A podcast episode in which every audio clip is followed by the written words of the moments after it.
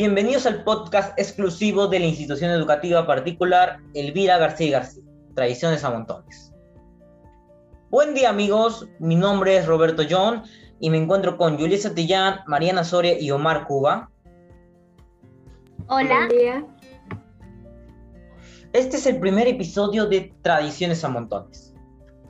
Hoy hablaremos de una tradición de Ricardo Palma que se relaciona con reciente acontecimiento el cual ha impactado a muchos limeños en el año del Bicentenario, o sea, este. La tradición se titula Truenos en Lima.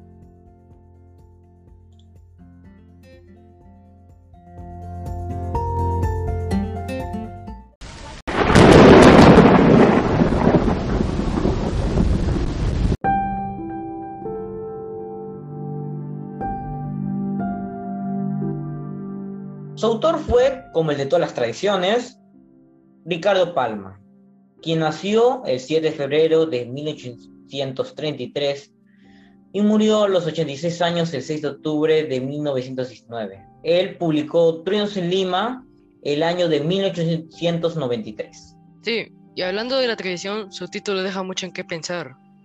Me imaginé una leyenda o historia relacionada a los truenos, como un suceso que ocurrió en la noche, algo, algo relacionado a los Ghost History.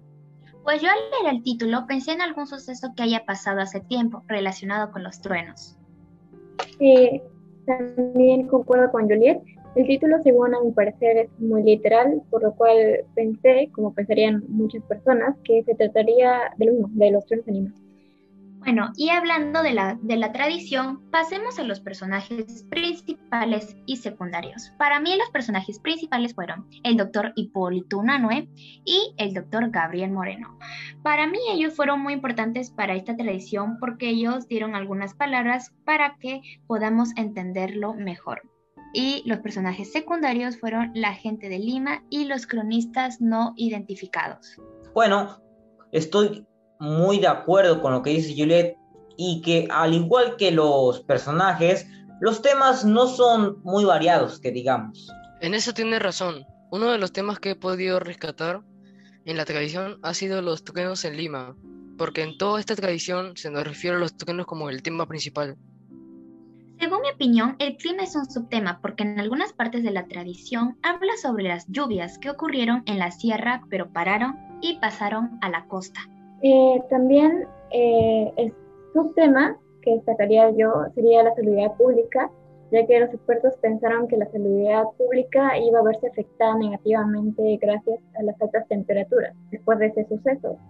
Pero para su sorpresa no fue así, sino que incluso mejoró notablemente. Ahora pasemos al espacio y tiempo. Se concentra en la ciudad de Lima el 31 de diciembre de 1877 pero también nombra otras fechas en donde también se repitieron estos sucesos, como 1552, 1720, 1747 y 1803, siendo estas poco conocidas por la gente de Lima. Sí, pero tampoco nos olvidemos de hablar sobre la relación que tiene con el Bicentenario del Perú, justamente en este año.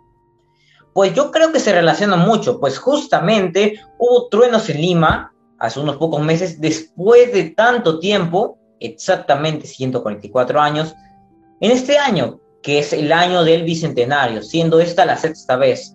Algo increíble y algo inexplicable para los expertos. Lo que dices es cierto, pero yendo más a fondo de la tradición, un aspecto positivo que he podido encontrar en este texto, que este texto nos ayuda a conocer más de la antigua cultura peruana, además de mencionar los muchos datos históricos y curiosos que casi nadie sabe. Eh, bueno, yo daré un aspecto negativo, eh, a mi parecer esta tradición no llega al nivel de las otras tradiciones de Ricardo Palma, como al pie de la letra, la justicia de Bolívar y más. Es muy poco llamativa y se asemeja más a un documental escrito que a una historia. No me había puesto a pensar en ello. De igual forma, todos tenemos distintas opiniones. Pero ya para finalizar, vayamos con los últimos alcances.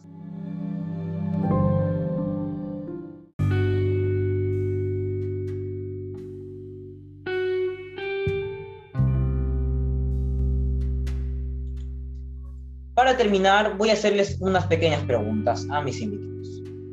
Omar, dime, ¿qué te hizo recordar esta tradición? Para mí esta tradición me hizo recordar a los acontecimientos ocurridos el 24 de mayo de este año. Muy, muy bien, Omar. Justamente de eso también se trata, de eso también se trata este podcast, eh, eh, ver la relación que tiene este, esta tradición con algunos acontecimientos sucedidos recientemente.